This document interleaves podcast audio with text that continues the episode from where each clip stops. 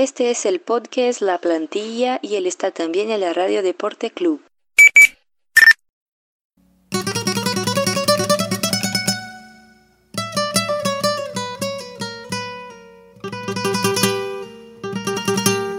Bem-vindos!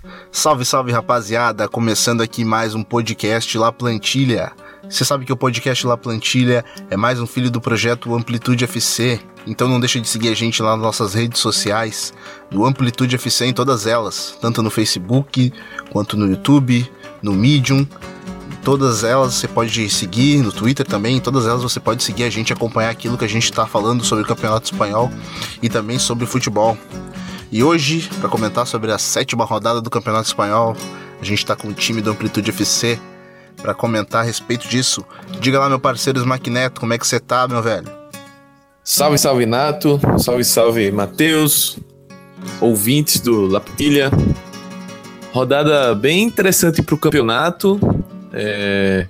Viemos de uma semana praticamente cheia aí de futebol espanhol. Só na segunda-feira passada não tivemos jogos.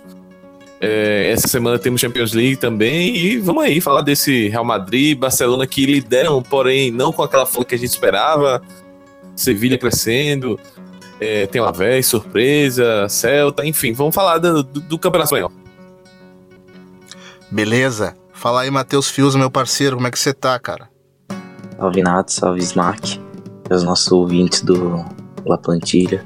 Bora aí comentar sobre mais uma rodada do Campeonato Espanhol, que surpreendentemente temos um campeonato muito equilibrado, tanto lá em cima quanto lá embaixo. Beleza, então bora pra pauta. Então a gente já começa com ela, a nossa tradicional notícia da semana. Diga lá, Smackneto, tem brasileiro com contrato renovado na Espanha, né? É isso aí, meu conterrâneo aqui, William José, renovou o contrato com a Real Sociedade, o anúncio feito hoje, né? É... Hoje, terça-feira, que é a data da gravação, né? E o William José renovou o contrato por seis anos menos. Tá? Ele anunciou a renovação até 2024 e mostrando como ele é uma peça essencial. É um cara que já tá lá no, no na Real Sociedade há algum tempo sempre marcando gols, sempre sendo importante para a equipe. E essa renovação de contrato vem corroborar com essa com a tese, né, digamos assim, de que da importância dele pro, pro clube. Acho legal um cara que aqui no Brasil era visto como bom de desconfiança. É um jogador que, apesar de ter sido campeão mundial pela base no Brasil, não, nunca teve o seu devido valor, nunca foi muito bem aproveitado e na Europa, tá, principalmente na Espanha, né, vem se consolidando como um dos centroavantes importantes aí da La Liga. Beleza. Smack, já fica comigo aqui que a gente já começa a comentar sobre os jogos do Campeonato Espanhol, porque a gente teve um Raio Valecano 2 a 2 com o Espanhol, cara. O que, que você viu desse jogo aí? Então, foi, foi uma partida, a única partida da sexta, foi um jogo bem interessante, o, o jogo na casa do Raio, em Vallecas. É, o Raio apresentou um futebol interessante. É, vem, vem crescendo na competição, apesar do de hoje tá na zona do rebaixamento. Lembrando que o Raio tem um jogo a menos. Foi adiado por conta daqueles problemas no estádio. Quem, quem acompanha o nosso podcast sabe é, que, que essa partida foi adiada tal. E eu gostei do Raio, assim. Eu achei que foi uma equipe melhor no, durante a maioria da partida. É, achei que a postura depois que marcou o primeiro gol com o De Tomás é que deu espaço para o espanhol crescer. O espanhol deixou um pouco a desejar também no, na questão do controle do meio campo. Eu achei que a equipe poderia ter feito mais nesse sentido virou, chegou a virar a partida com, com o gol do Graneiro ainda no primeiro tempo, só que o, o Raio no segundo tempo voltou a pressionar em casa e conseguiu um empate. achei que foi um resultado que acabou sendo justo. E um destaque rápido só do De Tomás, né? É um cara que vai ser fundamental pro Raio Valecano para nessa briga contra o rebaixamento, né? Foi um belo gol dele e é aquele atacante que qualquer time que vai brigar para não cair, precisa para pelo menos ganhar alguns pontinhos, tentar safar e se manter na primeira divisão. 3, 2, 1. Pois é, né, Matheus? Como o Smack já colocou aqui pra gente, o William José com um contrato renovado aí com a Sociedade, mas aí uh, acabou perdendo o jogo em casa aí pra, pra equipe do Valência, né, cara? O que, que você achou desse jogo, hein? É, foi um, jogo no o início do jogo foi muito complicado pro time do Valência, não né? time ainda que estava sem confiança, né? Não tinha vencido ainda no campeonato, cinco empates, o time que mais empatou no campeonato tem uma derrota, ainda tinha perdido é, três, desperdiçou dois pontos no meio de semana contra o Celta e começou sofrendo a Real Sociedade marcando alto, marcando pressão, tirando principalmente o pareio do jogo, forçando o Valência a dar vários lançamentos. Só que a Real Sociedade continua apresentando os mesmos problemas na fase ofensiva, né? É um time que não consegue encaixar e o William José e o Oyarzabal foram muito pouco acionados no primeiro tempo. E o Valencia foi se recuperando no jogo, o Pareu foi começando a entrar mais no jogo, participar mais. Tanto é que ele acha o passe para o Cherchev que cruza o Gameiro, que foi um, um dos destaques da partida, chegou batendo, fez o gol. E no segundo tempo, eu só discordei um pouquinho do Garitano nas alterações, né? Ele tira o lateral direito, o Zaldua, e mexe totalmente no time, colocando o Sandro Ramírez, que até fez um bom segundo tempo, deu mais agressividade ao, à Real Sociedade, mas ele joga o Elustondo para lateral direita e o dia vem para a defesa e a Real Sociedade perde muito o controle da bola, não consegue mais construir e ainda teve o pênalti perdido pelo William José, agora de contrato renovado, mas que apesar do pênalti perdido vai ser muito importante para a Real Sociedade ao longo da temporada. É, nessa partida aí o, o, a Real Sociedade, como, como o Matheus falou, deixou um pouco a desejar. O Garitano queria destacar aí esse, essa questão que o Matheus falou também sobre as alterações do Garitano. Não é a primeira vez que ele tá mexendo mal também no, no time. Ele em outras rodadas tem acontecido isso. Tanto é que quem acompanha a Real Sociedade sabe que os segundos tempos da equipe dificilmente se mantém o nível do primeiro tempo e muito disso acontece pelas alterações que ele anda fazendo. É, já o Valência, é, por outro lado, olhando pelo outro prisma, né? Primeira vitória do Valência no campeonato. Na sétima rodada. Então, meio impressionante. Uma equipe que a gente estava considerando aí que iria voltar para Champions, que talvez forçando um pouco brigasse por título. E ainda é, é uma equipe que está se encontrando no campeonato, né? Importante essa vitória fora de casa contra a Sociedade. A gente sabe que é difícil ganhar lá no, no Anoeta. E outro destaque também na, na partida, queria dar dois destaques rapidinho, na verdade. Um foi o goleiro Neto, que pegou o pênalti do William José e pegou outras bolas, foi muito bem no jogo. E o outro destaque negativo foi o Mikel Merino, que saiu do jogo lesionado, uma lesão muscular. Vamos ver até se, se é algo grave ou se ele consegue se recuperar rapidamente. Pois é, o Neto que vem fazendo boas exibições aí com a, com a camisa do Valência desde a temporada passada e tá sendo, tá sendo muito bem lembrado pelo Tite aí nas últimas convocações, assim como o William José, que é um jogador que se deve ficar de olho aí nas próximas convocações do Tite, uh, nessa, nessa, nesse ciclo de renovações que o Tite vem fazendo pela seleção brasileira. Mas Smack, a gente ainda continua falando dos times uh, do País Basco. A gente teve o Barcelona 1 a 1 com, com, com o Atlético Bilbao, Terceiro jogo sem vitória do Barcelona, cara. Exatamente, o Barcelona vem numa sequência bem negativa. Três jogos sem, sem vencer, são dois empates e uma derrota, que foi no, no meio da semana passada pro Leganês. Time jogando bem mal, é, o Valverde sendo bem questionado, é, os, os jornais na Catalunha criticando inclusive o estilo de jogo, as contratações, reclamando, por exemplo, que o Malcolm não está sendo relacionado depois que voltou de lesão, ele não foi mais relacionado pelo Valverde. inclusive ficou de fora da lista da Champions para o jogo dessa semana contra o Tottenham. É, Soares mal, muito, muitos questionamentos em Barcelona e a torcida também tá chateada, tá sentindo falta do estilo de jogo mais do Barcelona de toque. É, uma coisa que a gente discutia no, no nosso grupo do La Plantilha era sobre a falta de mecanismos automatizados mesmo do, do Barcelona, que a gente conhece o Barcelona no estilo de jogo, é os toques com objetivo. Hoje em dia o Barcelona parece ser uma equipe que toca a bola sem uma ideia concreta do que fazer com a bola, é, sem uma, uma proposta de jogo é, definida, digamos assim. Valverde ainda tá mexendo na parte tática, enfim. Esse jogo especificamente contra o Bilbao foi um jogo que o Messi não começou jogando, então isso só piora, porque o time claramente cada vez mais está muito dependente do Messi e do que ele consegue criar, porque o Messi é um absurdo de jogador, segue sendo.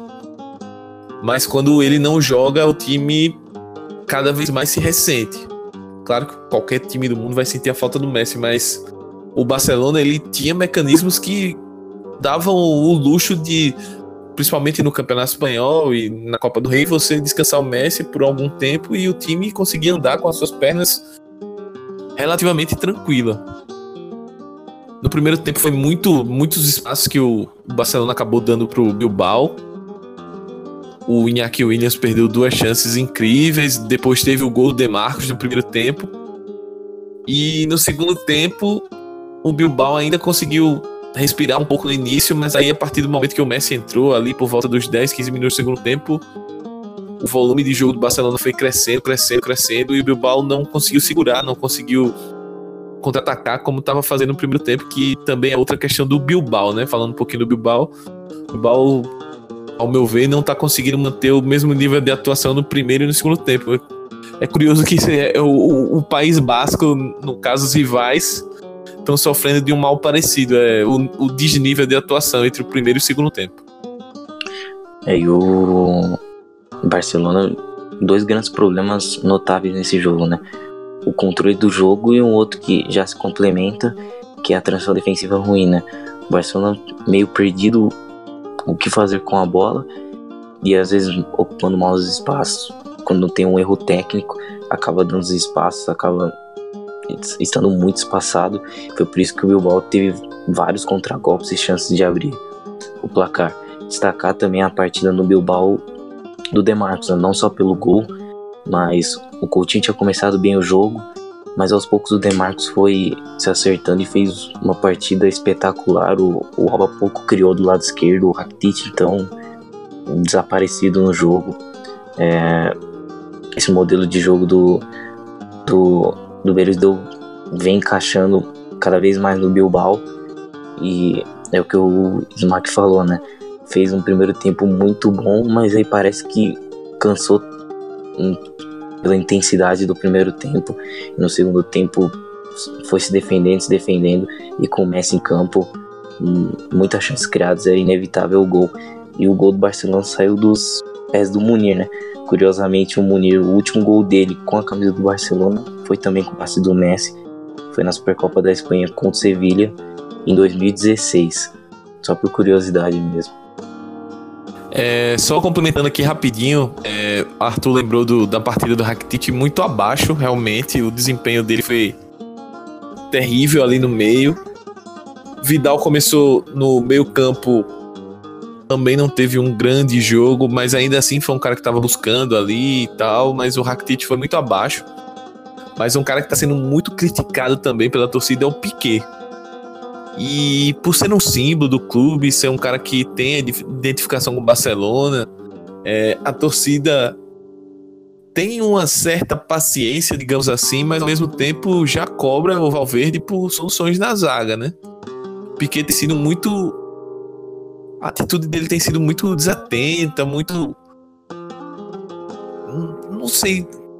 Voador, como a gente fala aqui no Nordeste, assim. É, ele, ele parece estar meio fora do eixo. Eu não sei se ele está insatisfeito com alguma coisa diretiva. A gente sabe que a direção do Barcelona é, tem tido seus problemas internos, tem tido questões de administração. Eu não sei se ele está insatisfeito com isso. Não sei se é uma insatisfação com o estilo de jogo do Valverde, que não é o que o Piquet tá, tá acostumado por ser formado no Barcelona. Não sei, não sei se é isso, não sei se ele tá desmotivado, enfim. Acho que o Barcelona também tem, tem um, um problema por fora das quatro linhas que precisa ser resolvido. Eu ainda considero que, é que a equipe seja a favorita pro, pro título, mas precisa ficar de olhos bem abertos quanto a essas questões. Nesse fim de semana também que ficou marcado pelos confrontos com a, com a região de Barcelona, da Catalunha, uh, ainda pelos confrontos separatistas uh, que envolvem toda, toda a região da, da Catalunha contra, contra Madrid, enfim. Uh, tudo isso num contexto político. Mas entrando no, no mérito do campo, é, fica evidente a, o, o, pragmatismo do Barcelona quando, quando, quando tá sem o Messi. É claro que, como vocês falaram, qualquer equipe do mundo sentiria falta de Messi, mas é impressionante que como o Barcelona tem peças qualificadas para isso, mas mesmo assim não consegue, não consegue dissolver esse, esse pragmatismo. Uh, e, a, e, a, e, a, boa lembrança do, do Demarcos. O Marcos que é, um, que é um ala, um lateral direito que pode jogar tanto por dentro também. Ele também já, já vem de boas temporadas lineares com, com, com a equipe do Atlético do, do Atlético Bilbao. E é interessante o, esse, esse movimento dele de, do, do, do gol. É, vai, vai, muito de encontro com, com as temporadas que ele vem fazendo, excelentes temporadas com a camisa do, do Atlético Bilbao. Mas então, rapaziada, já vamos entrar então, o, o Smack, uh, nesse Eibarum. Um, enfiou um a 3 no Sevilha, como, como a gente costuma brincar por aí. Cara, e o André Silva, português, deslanchando, né? Tá concorrendo aí ao Petite. Pois é, numa liga que a gente tá acostumado a ver um duelo entre Cristiano Ronaldo e Messi nos últimos anos, o Soares também marcando bastante gols desde que chegou ao Barcelona esse ano, pelo menos esse começo de temporada, tá, tá, a artilharia tá bem descentralizada dos dois gigantes, né? André Silva vem num começo de temporada muito bom. É, logo de, de cara na estreia marcou três contra o Raio e vem crescendo. Já são sete partidas, sete gols dele na, na competição. Inclusive foi um gol bem bonito, um cruzamento, ele meio de letra meio de calcanhar, pegou a bola como se fosse dar um rolinho, só que ele já concluiu, finalizou de, com calcanhar. E mais um jogo aí do Sevilha que vem numa sequência boa, três vitórias consecutivas. O Machin é, parece ter encontrado um sistema de jogo definido para a equipe. Os três zagueiros ali atrás estão bem. se mostram pelo menos bem seguros. Banega jogando muito bem. Jesus Navas, o Sarabia. É, o meio de campo do Sevilha também está muito forte. É um, é um, já está em terceira, na terceira, terminou a rodada na terceira posição do campeonato. É um, é um clube aí que uh, a gente sabe da força que o Sevilha tinha. A temporada passada foi uma temporada bem ruim para as pretensões, mas tem tudo para retomar o, o topo aí. E quem sabe agora até com esse início não tão bom de Barcelona e Real Madrid, quem sabe brigar pelo título. É muito cedo ainda pra gente cravar como um postulante ao título, mas enquanto tiver ali encostado, teve aquela vitória sensacional, incontestável no Real Madrid na, no meio da semana passada, é um sério candidato. É, o Sevilha vem ganhando muita confiança, né? Os últimos quatro jogos são quatro vitórias sendo 17 gols a favor, né? Goleou o Standard Liège por 5 a 1 na Liga Europa, um 6 a 2 no, no Levante, a vitória categórica sobre o Real Madrid 3 a 0 e agora essa vitória contra o Eibar, né? Então, o Paulo Machin vai, vai acertando o time, o André Silva e o Ben Eder vão formando uma, uma boa dupla de ataque, né? E ainda tem mais atrás do meio campo o Vasquez numa boa temporada, o Sarabia também e o Banega sempre decisivo, né? Dois gols, precisando do, do Banega, ele tá lá para decidir de novo, né? E só um pouquinho sobre o Eibar, né? O novamente mostrou com a bola bons momentos no jogo, teve volume, mas faltou um pouquinho mais de infiltração, um pouquinho mais de chegada na área. O time também tem o, os problemas técnicos, tem a, a ideia, o time do a ideia de jogo do Mendilibar é, é boa, mas ainda esbarra em alguns problemas técnicos. Mas tenho certeza que esse time do Eibar vai conseguir garantir um mês de tabela porque tem ideia, a execução está se encaminhando para não correr riscos de rebaixamento. Zé, cara, esse time aí do Sevilha finalmente está entrando em sintonia, que era algo que a gente já vinha conversado no, no podcast de mercado de transferências aqui do La Plantilha. Se você quiser voltar alguns episódios atrás, a gente comentou sobre esse baita mercado que o Sevilha acabou fazendo, trazendo aí o português André Silva, que estava que tava lá na Itália, lá encostado lá no Milan, e acabou caindo como uma luva nesse time do, desse time do Sevilha. Mas o, o Matheus, já fala pra gente, cara, já chegando aqui no clássico, o grande jogo da rodada até então, que é aquilo que a gente esperava como o grande jogo da rodada, é o Madrid 0 a 0 com o Atlético de Madrid, cara. É, novamente, por parte do Real Madrid, um jogo abaixo, né? É, o, o Atlético de Madrid sentindo, se sentindo bem confortável no primeiro tempo, com uma posse de bola muito passiva do Real Madrid, é, pouco agressivo, é, muito, muita bola no pé, sem atacar os espaços. É, o, o Bale também não estava muito bem no jogo e o Atlético de Madrid conseguindo contra-golpear muito bem. E que partidaça fez o Rodri no primeiro tempo, também no segundo, mas é, o Simeone vem ganhando uma opção muito boa com, esse, com essa recém-contratação do meu campista espanhol junto ao Vila Real. É, e falando né, em outro jogador jovem, né? Tem que destacar o segundo tempo do, do Ceballos. Novamente ele entra e muda a cara do Real Madrid. Não só do Real Madrid, como da partida. Né? Dá um outro ritmo, muita personalidade. Tem a chegada na área. Essa geração do 9-6, né? Que foi campeã sub-19 com a Espanha Além deles dois, tem o Borja Maioral, o Merino. É, é muito talentoso e você vê num clássico desse tamanho, um, dois jogadores tão jovens tiveram um impacto gigantesco no clássico. E um detalhe sobre a seca do Diego Costa, né? São 16 jogos seguidos sem marcar um gol na liga. É a maior sequência dele. É, se eu não me engano, em 2011 em, até 2012 ele ficou 15 jogos Agora são 16 jogos. É preocupante pro Diego Costa, que a gente sabe do potencial que ele tem, o faro que ele tem de, de gol. Exato. É... Esse, esse dado do Diego Costa é bem interessante, né? Porque a gente espera muito do ataque, da, da dupla de ataque dele com, com o Griezmann.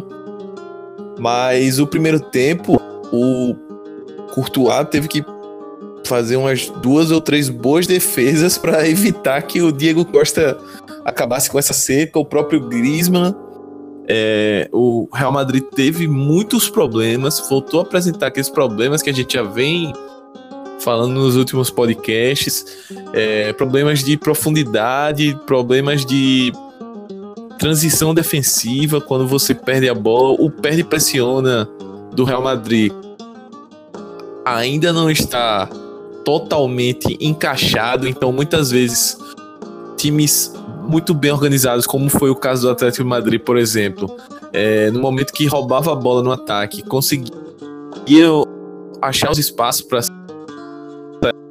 num, num contra-ataque rápido e a defesa com a linha alta sofreu bastante com isso. É, o, o, primeiro tempo foi um domínio total do meio campo ali do, do Atlético de Madrid você conseguir dominar é, um meio campo que tem Kroos, Casimiro e Modric, é porque o seu time, você, além de, de ter bons jogadores, que obviamente você precisa ter bons jogadores, você tem que ser superior no, no esquema tático. Eu acho que isso foi o, o, o que prevaleceu no primeiro tempo. O Simeone é, conseguiu travar o jogo do Real Madrid. O Real Madrid não praticamente não levou perigo no primeiro tempo. O Black foi quase que um espectador do jogo. Só que no segundo tempo, como o, o Matheus destacou, a entrada do Sebajos mudou a cara do Real Madrid, mas isso teve um custo também. Se ao mesmo tempo o Real Madrid conseguiu equiparar as ações e tem um domínio maior no meio de campo com, com a entrada do Sebajos, que entrou muito bem, É, a saída do Bale, um time que já não tem muita profundidade ofensiva ali com os atacantes. O Benzema é um cara que, o centroavante que a gente sabe que ele é um cara que abre mais espaço do que propriamente ocupa ali na área, briga e etc. Então, isso acabou fazendo com que o Real Madrid ficasse ainda mais com, entre aspas, alergia ao gol. É o que eu tava brincando durante o jogo, assim. É, o Real Madrid precisa urgentemente ter mais profundidade, os meses entrarem mais na área, mais gente ocupando a área, porque caso contrário vai, vai começar a ficar um futebol muito parecido com a seleção espanhola nos seus dias ruins. De tocar muito a bola, procurar espaços, ficar ao redor da área. Todas aquelas críticas que a gente estava fazendo à Espanha durante a Copa do Mundo, a gente pode replicar para o Real Madrid de tocar muito a bola, de buscar o espaço, mas de não conseguir criar tantas oportunidades de finalização. Então, acho que o Lopetegui vai precisar trabalhar bastante isso se o Real Madrid quiser brigar por coisas importantes na temporada. Beleza, o Smack, a gente já pula pro próximo jogo da, da rodada. Nosso Ruescão da Massa entrou em campo, empatou 1 a 1 com o Girona. Mais um gol do Stuani. Mais um gol do Stuani, sexto gol dele na liga e é o vice-artilheiro. É, é, incrível isso, né? A gente fala do André Gomes e o Stuani é o vice-artilheiro do Campeonato Espanhol com seis gols. Foi uma partida bem equilibrada. Eu acho que os dois times criaram situações de gol. O, o Girona vem de uma sequência interessante, vem, vem jogando bem. Teve aquele empate com o Barcelona no Camp Nou na semana passada. É, é um time bem, bem montado. Tem o Douglas ali no meio campo, o Portu. Tem, tem jogadores bem, bem interessantes. E o nosso Roiscão é aquela coisa: é um time bem armado, é um time que tem boas ideias, mas que recém-promovido tem, tem a sua limitação técnica e acaba esbarrando nela muitas vezes. É, perdeu algumas chances interessantes ali de quem sabe, vencer o jogo. E o resultado do empate acabou sendo justo, né? Mais um jogo em que o Ruisca não consegue vencer em casa. É, e quem precisava aparecer era o, o Meleiro, né? O autor do gol. É, ele fez uma boa segunda divisão, foi um dos principais jogadores do Huesca na temporada passada. E esse vai ser o, o Huesca no. Esse vai ser o panorama do Huesca em toda a temporada, né? Brigando ali pra não cair, tentando ganhar uns pontinhos em casa, ainda não conseguiu a. fez o primeiro gol em casa, mas ainda não conseguiu a primeira vitória. E sobre Stuani é aquilo, né? Ninguém nunca criticou o Stuani, goleador nato. Agora tá, tá, tá on fire, né? Como o pessoal gosta de falar. E tenho certeza que ele vai chegar à marca de 20 gols tranquilamente, porque o Stone é um craque. Cara, então a gente já vai pro próximo jogo, Matheus. Que a gente teve aí mais uma decepção no vídeo real, cara. Dessa vez perdendo pro Valladolid. O Valladolid que não vai muito longe nesse campeonato espanhol, mas conseguiu fazer uma vítima. É impressionante o, o Vila Real, né? Falta de eficiência, né? Foram 26 chutes contra, se não me engano, 3 do, do Valladolid e o resultado terminou 1x0 pro, pro time visitante, né? O Gerard Moreno ainda perdeu o pênalti, teve chance na frente do gol, mandou bola na trave. Então o time do Calhar vai tendo muita dificuldade em casa. Tanto é que o Vila Real tomou quatro gols por enquanto na, no Campeonato Espanhol. Os quatro dentro de casa, nenhum como visitante. Parece que o La Cerâmica não, não tá fazendo muito bem a equipe do Vila Real. E o Valladolid vem, pontua, vem, pontua dessa vez e marca o gol pelo terceiro jogo seguido. Então, pelo jeito, não vai precisar do Ronaldo em campo. É, aproveitando esse gancho aí de Matheus, queria lembrar que depois que o Ronaldo assumiu, o time já primeiro marcou os gols que não estava marcando, depois começou a vencer e agora parece que embalou o Valladolid, né? Mas voltando a falar sobre o Villarreal, é até de certo modo preocupante, né? O time não venceu em casa ainda. Em quatro jogos foram três derrotas e um empate na Liga e na Europa League empatou com o Rangers por 2 a 2 É um time que tem um, tem um certo problema aí na, na transição defensiva. Até cria bastante e também não tá conseguindo marcar os gols. Nesse jogo, o Macipe foi provavelmente o melhor em campo, pegou muito pelo Valladolid. Inclusive pegou o pênalti do Gerard Moreno, como o Matheus falou. E o Villarreal é mais aquele é mais um daqueles casos que a gente vem mencionando nas últimas nos últimos dois, três programas, né? Você tem uma perspectiva aí de brigar por Champions, brigar por competições europeias, mas você começa o campeonato muito mal, sem pontuar, depois para você correr atrás é bem mais complicado e o Villarreal tá, tá deixando escapar pontos importantes nesse nesse mérito. Vinha de uma boa vitória aí contra o Atlético Bilbao lá em San Mamés, mas em casa ainda não, não conseguiu vencer, não, não deslancha. É, de certo modo, preocupante. Falou tudo. O, o Villarreal acabou fazendo, fazendo um jogaço contra o Atlético Bilbao lançou uma messa, destaque por, por gol do Fornaus, cara, quase do meio campo. Mas o Smack, me fala uma coisa, cara, e esse levante 2 a 1 um em cima do Alavés? Tava com saudade de falar bem do Morales. É, o Levante tava numa fase bem ruim aí, com derrotas consecutivas. É, o Roger não, não começou o jogo dessa vez, o Morales acabou jogando de atacante e fez a jogada de um dos gols do, do Levante. Uh, o time voltou a vencer, venceu em casa, né? Que também era um, era um desafio do Levante, não estava conseguindo exercer o seu mando de campo.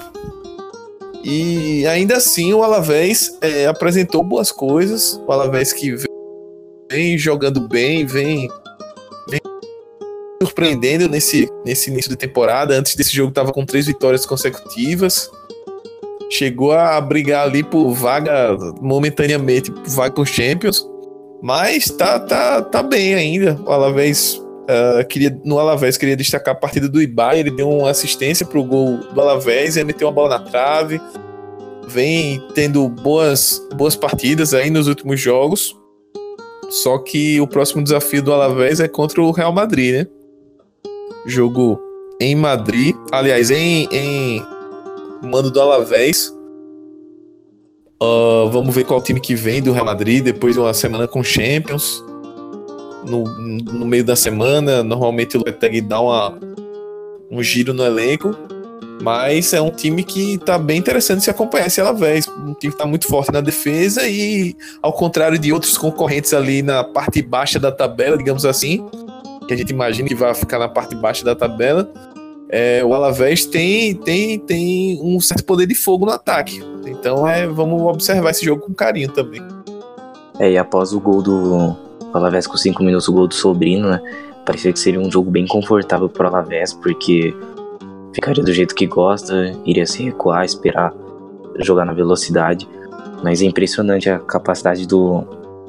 O, como o Morales, ao, tende a ser o protagonista desse levante, né? É o cara que dá ritmo a esse ataque, né? Consegue se associar aos companheiros, volta para ajudar na criação e aparece lá para finalizar.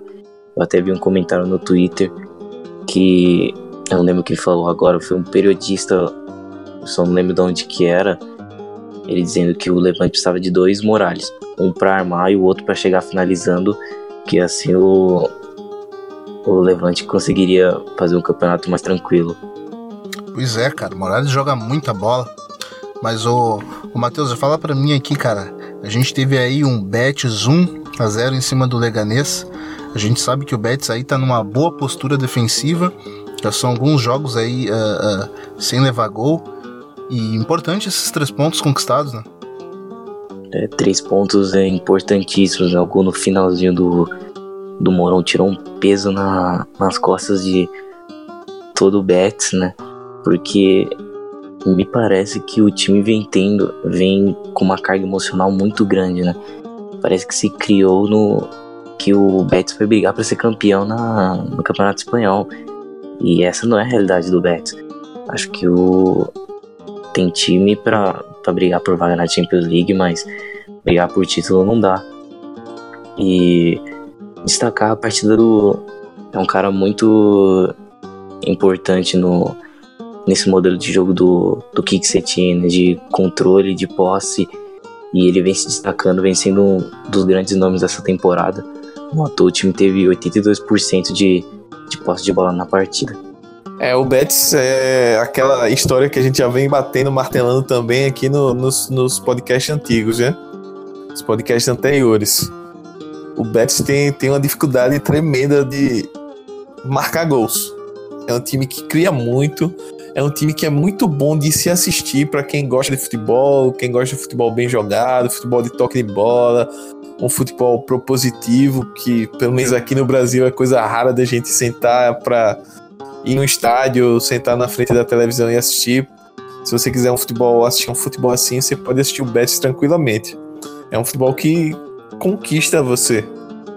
Só que ao mesmo tempo é um futebol que te irrita porque eles criam uma barbaridade de chances e não muita, perdem muitas chances, muitas chances. Não consegue concretizar em gol. Então, é, você acaba sofrendo junto com o torcedor do Betis e muito legal essa vitória, o gol do Moron. Mais uma vez o Joaquim fazendo jogada. E quanto ao Leganês, mais uma vez o Elzar ali foi o destaque individual da equipe, é o cara de mais é, refinamento técnico no, no time, mas tem, tem muito limitado o time. Mesmo naquela vitória contra o Barcelona, a gente viu que o time tinha suas limitações, tinha um teto ali de, de atuação.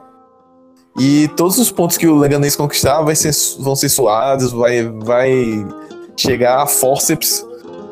Mas o importante é continuar lutando aí. Eu acho que é uma equipe que vai brigar pelo rebaixamento até o final e Vamos ver o que, que o Leganês apresenta pra gente nas próximas rodadas. É bem por aí como vocês falaram, rapaziada. Como é gostoso a gente assistir esse time do esse time do Betis jogando. Ele tem, tem um volume de jogo, tem um jogo de posição interessante, tem peças interessantes também, é, distribuídas em campo. Mas aí, o, o Smack, fala pra mim aí, cara. Segunda-feira reservou pra gente o pior jogo do campeonato até agora, né? O pior jogo da rodada, pelo menos até então.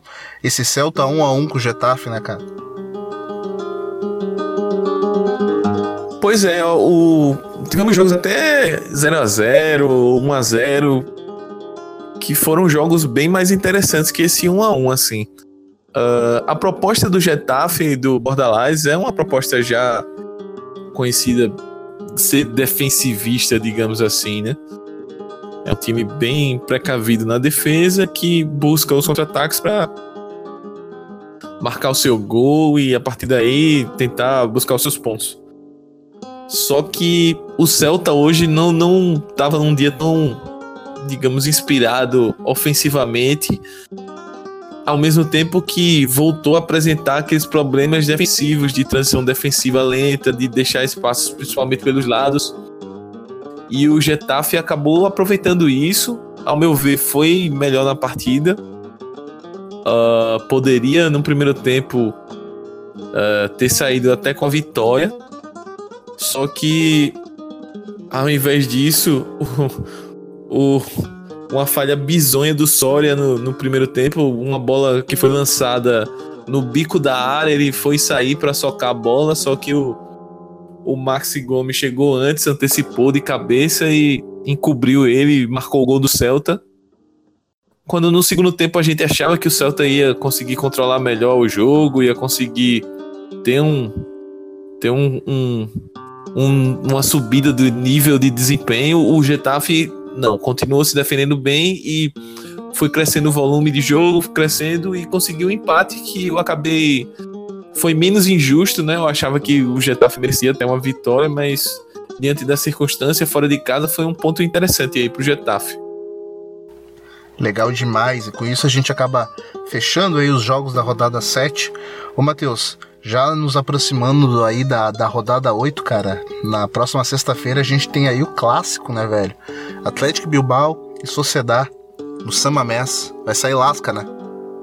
É, tem tudo para ser um, um, dos melhores jogos da rodada, né? os dois times querendo se recuperar no campeonato. E clássico não tem o favorito mesmo, né?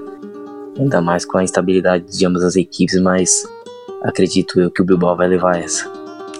Pois, Mac, a gente também tem aí um Atlético de Madrid contra o Betis no Vanda Metropolitana, né? Exato. Tô curioso para ver esse Betis um pouco mais confiante, é um Betis que consegue ter níveis de posse de bola incrível. Nesse, nessa última partida contra o Leganés, por exemplo, foi 82% de posse de bola. É um time que se defende é, jogando, né?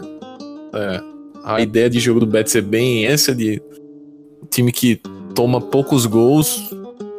Inclusive, uh, teve tiveram cinco jogos sem tomar gols do, no campeonato. E ao mesmo tempo que o Atlético Madrid vem numa fase de crescente, é, empatou no clássico, mas teve um bom desempenho no, no Bernabéu. Joga em casa com a sua torcida. Vai. Tem a viagem da Champions no meio de semana, que sempre é um pouco. Tem o teu jogo da Champions, né? No meio de semana, que é sempre complicado, mas eu acredito num, num bom desempenho aí do, do Atlético de Madrid e espero um grande jogo. Também no domingo a gente acaba tendo aí um baita jogo que é Valência contra o Barcelona no Mestala. Jogo sempre difícil para o Barcelona, então pode se preparar que a gente vai ter por aí um grande jogo. A gente já vai entrando na reta final do nosso podcast aqui o La Plantilha. Eu já faço convite para você seguir a gente lá nas nossas redes sociais, no arroba AmplitudeFC no Twitter, AmplitudeFC no Facebook, também no nosso canal no YouTube e no Medium, onde a gente coloca nossos textos sobre futebol também. Não esquece de dar uma chegadinha lá no site do HTE, onde esse podcast também está sendo vinculado por lá e também o pessoal da Rádio Esporte Clube, onde lá Plantilha uh, é vinculado, enfim, passa toda sexta-feira, sete da noite, para os amantes do Campeonato Espanhol poderem curtir uh, o La Plantilha. Meu parceiro Smack Neto, quem quiser te seguir nas redes sociais, saber aquilo que você está escrevendo sobre futebol, faz o quê? Então, quem quiser me seguir aí no, nas redes sociais, no Twitter, Instagram, arroba Neto, S-M-A-C-K Neto. É, Abraço Nato, abraço Matheus, mais um La Plantilha pra conta. Pra quem acha que o Campeonato Espanhol é várzea, é, é sem graça, eu acho que esse início de temporada tá bem legal, bem interessante. Muitas propostas táticas, time jogando com linhas de três zagueiros, linhas de quatro, uh, muitas variações, uh, os times grandes tendo dificuldades os times pequenos surpreendendo. Enfim, tá muito legal o campeonato. Cada vez mais a gente vai tentando passar um pouquinho dessa emoção aí para os nossos ouvintes. Fala, Matheus Fiuza. Quem quiser te seguir nas redes sociais, saber aquilo que você está escrevendo sobre futebol, faz o que, meu parceiro? Mais um podcast para conta? É, pode me procurar lá no Twitter, arroba Matfiusa. E valeu, Nato, valeu, Smack. Mais um podcast para conta. E bora lá para todo mundo continuar acompanhando o Campeonato Espanhol, que essa temporada tá show de bola e o Stone é craque. Stone é craque demais. Rapaziada, então a gente fica por aqui. A gente nos vê então na próxima rodada do Campeonato Espanhol. Tchau, tchau.